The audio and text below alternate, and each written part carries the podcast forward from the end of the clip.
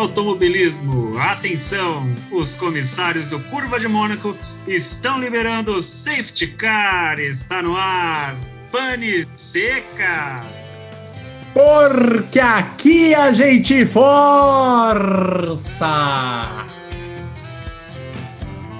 Fala, fãs do automobilismo! Chegamos, chegamos para o segundo episódio da nossa gloriosa Pane Seca! Sim, um dos nossos filhos pródigos aqui do Curva de Mônaco. Já vou começar. Por quê? Por quê, cabeludo? Já deu seu boa noite, seu bom dia, boa tarde para quem nos ouve. Pane Seca, por quê?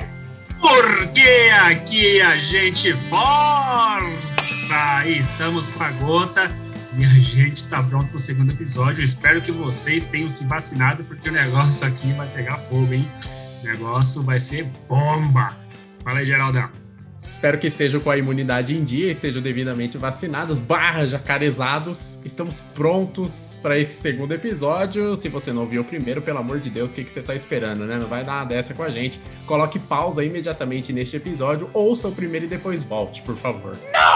Essa semana, na nossa semana de estreia da nossa gloriosa Pane Seca, nós vamos contar, estamos contando a história da Andrea Moda, a equipe mais estapafúrdia, estúpida, sem vergonha da história da Fórmula 1. Yes! E olha, é cada história que, pelo amor de Jesus Cristo, tem cabeludo. Deus nos acuda. Boa, você... tá aí um ótimo termo. Deus nos acuda.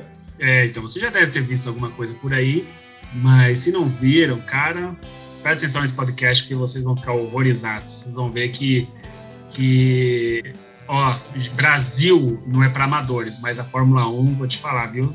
Deu, deu brecha para isso.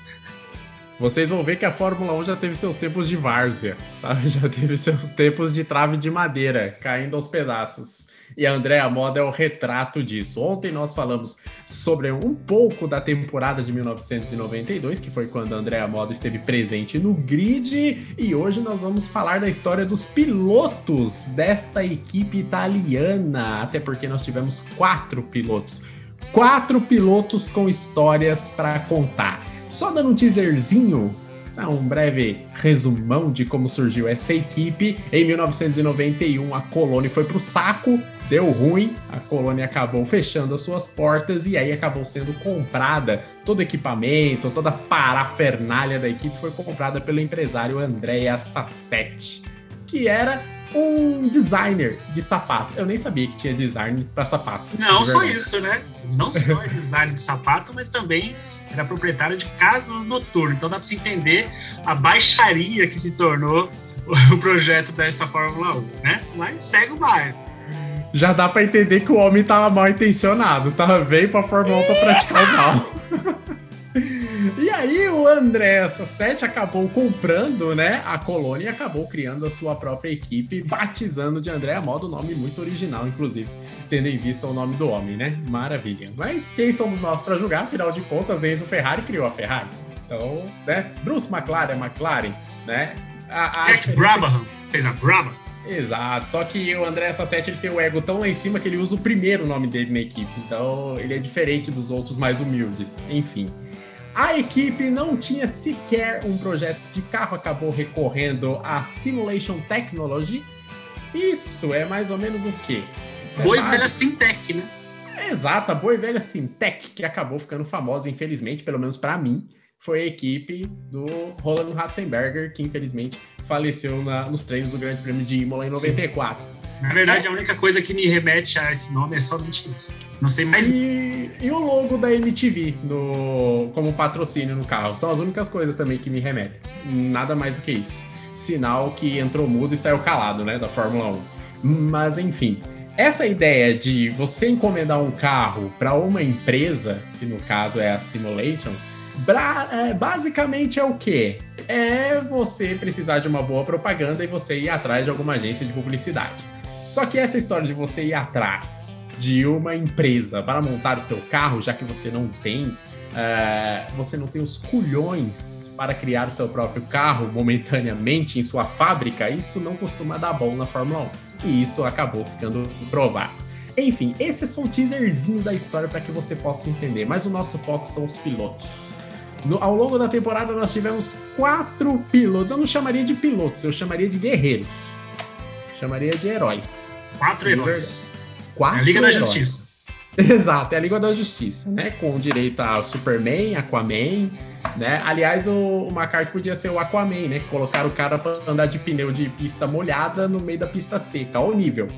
Olha o nível da coisa.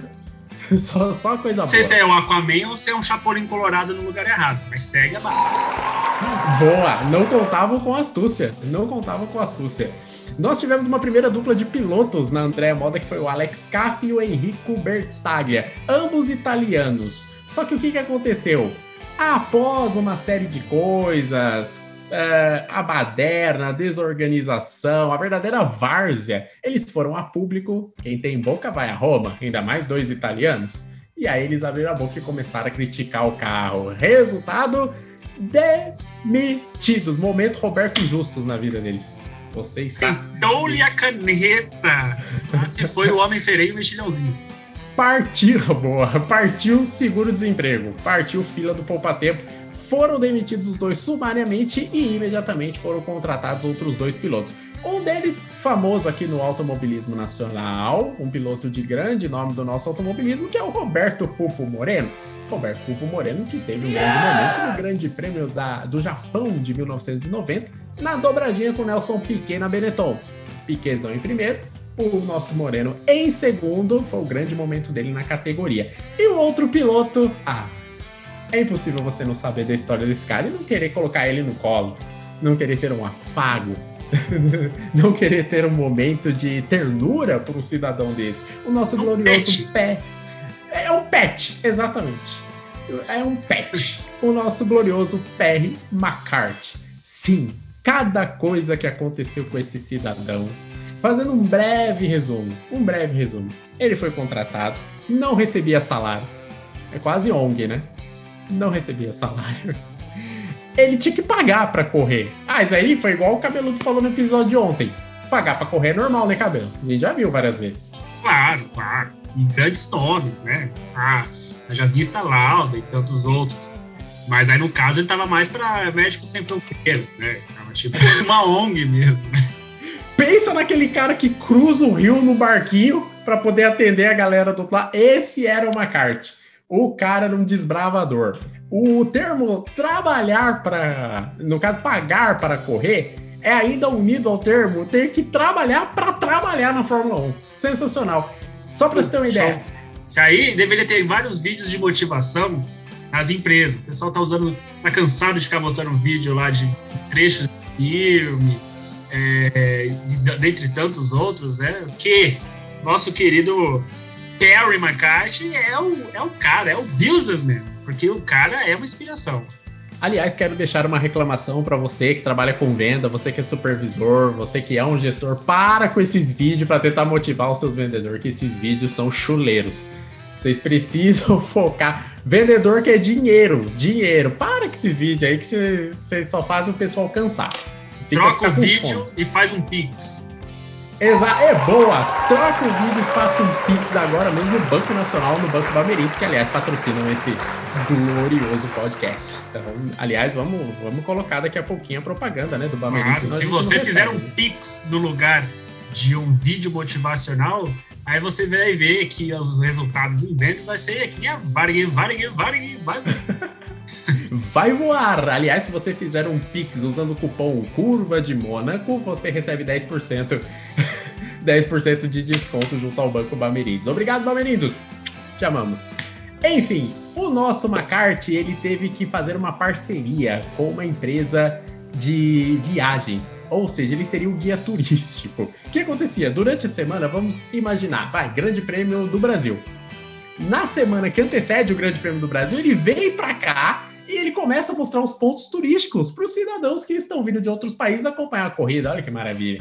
É ele que fica andando, mostrando os pontos turísticos, batendo aquela foto. Ele, né? Junta todo mundo aí. Aí ele vai lá e aperta lá o botão da câmera na época, né? Câmera Fujifilm, né? Filme com rolo com 36 fotos.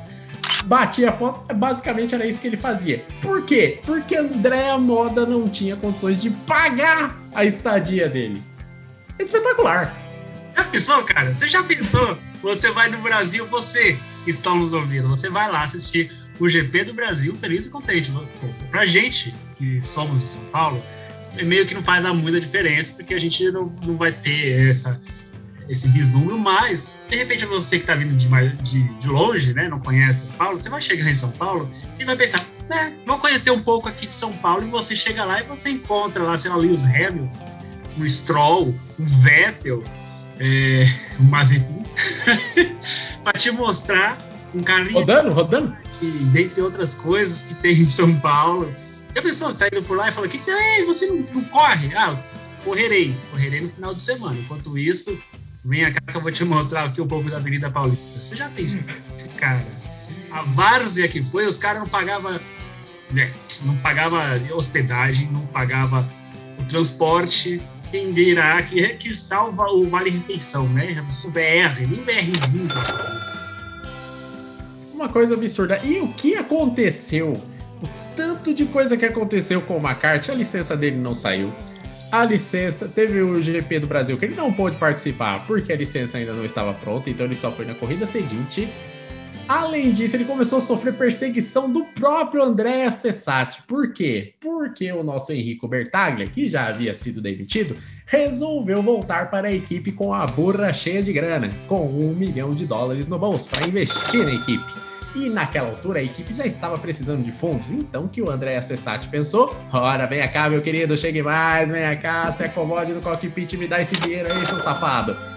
Mas mas não tinha como fazer outra troca, porque a FIA só permitia duas trocas por temporada.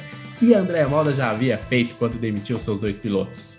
Ou seja, para o nosso Bertalha vir para a equipe e depositar a grana, um dos dois pilotos, ou Moreno ou o McCarthy, que pedir para sair. E aí, meu amigo, ficou uma marcação cerrada em cima do McCarthy. Tropa de elite pede para sair, cabeludo. Pede para sair. Spa Francorchamps que o diga, né? E a, a pressão foi tanta com a intenção de trazer os caraminguás para a equipe que muito precisava, vocês vão ver, vão entender, ver melhor sobre essa situação nos próximos episódios, a situação que ficou na empresa, o team, né? Que o cara, o, o pobre Perry saía da, da garagem para fazer o teste com menos tempo do que é possível você completar uma volta. Ou seja, o cara saía com o carro, já acabava o tempo de fazer de propósito. Ele saía com o carro e o carro quebrava já de propósito. E o que é o pior, uma tentativa de homicídio. Para mim, uma, é uma clara tentativa de homicídio em Spa-Francorchamps, que foi quando ele entrou a milhão na U Rouge. Vocês conhecem o Rouge, velho? Vocês sabem ah, que delicinha. Entra, ele entrou a milhão na Ruge e aí ele descobriu que o carro estava todo descombelhado, o volante na mão, cara. E aí? Como é que... Ah, o Ruge com o volante na mão. Meu Deus do céu. Isso aí é surreal, é impensável. Isso aí é tentativa de homicídio total. Inclusive, a FIA chegou a entrar no meio da roda exigindo que Andréa Moda começasse a tratar o seu piloto como ele merecia, porque isso ia contra as diretrizes da Fórmula 1. Enfim, foram quatro pilotos na história da Andréa Moda. O único piloto que teve um mérito, um brilho, se é possível nessa equipe, foi o Roberto Pulpo Moreno, que conseguiu colocar o carro no grid de largada para o Grande Prêmio de Mônaco, mas isso a gente vai falar lá no último episódio. Mas os outros três pilotos que não deixaram nenhuma saudade, nem mesmo Alex Caff, nem o Henrico Bertaglia, que no final das contas nem depositou a sua grana na Andrea Moda, e o nosso glorioso Perry McCarthy ficou mais pro lado folclórico da Fórmula 1. Talvez o piloto que tenha acontecido as maiores atrocidades na história da Fórmula 1, que aconteceu de tudo com o cara. Ah, outro detalhe, hein? vale ser dito: Grande Prêmio da Alemanha, pneu de pista molhada correndo na pista seca. Por aí já dá pra ver o nível da coisa, né? É verdade, é o maior deboche mesmo, cara. Não, vocês vão deixar, vocês vão me colocar na pista com esse pneu. Ah, vai, vai, vai, vai, vai. Você não quer ir embora por conta própria? Vai, vai, faz seu trabalho aí. Já pensou? Inacreditável. E ele, no final das contas, o nosso querido Perry, ele ainda participou de, de outros, outras categorias de automobilismo, né? inclusive o Endurance. E, inclusive, ele foi o Stig do programa Top Gear, para quem assistiu, para quem acompanhou, para quem é fã de automobilismo, com certeza deve conhecer. Ele era o cidadão, o Stig, aquele cara que misterioso que dirigia o carro feito um monstro. Era ele, pelo menos um dos programas era ele. Deu certo a carreira, né? Deu certo. Se na Andréia Moda não deu certo, pelo menos a vida do showbiz deu muito certo. E por aqui nós vamos encerrando este segundo episódio, onde nós falamos um pouquinho dos pilotos, principalmente do nosso McCarthy. McCarthy, saudades, queremos te ver mais nas pistas, principalmente no Top Gear. Vou voltar a assistir se você voltar, juro. E assim nós vamos encerrando este segundo episódio e voltamos amanhã, na quarta-feira, às 8 horas da noite. Tem mais um episódio onde a gente vai falar um pouco do Dom Corleone, da Andréa Moda, do André Cessati. Oh, meu Deus do céu. Pensa no sujeito picareta. É esse aí. Então, meu amigo, ágil que ajar, você terá que ouvir este glorioso podcast cabeludo. Encerra pra nós aí, eu vou pôr na minha violinha no saco e tô indo embora. Curva de Mônaco apresentou Pane Seca.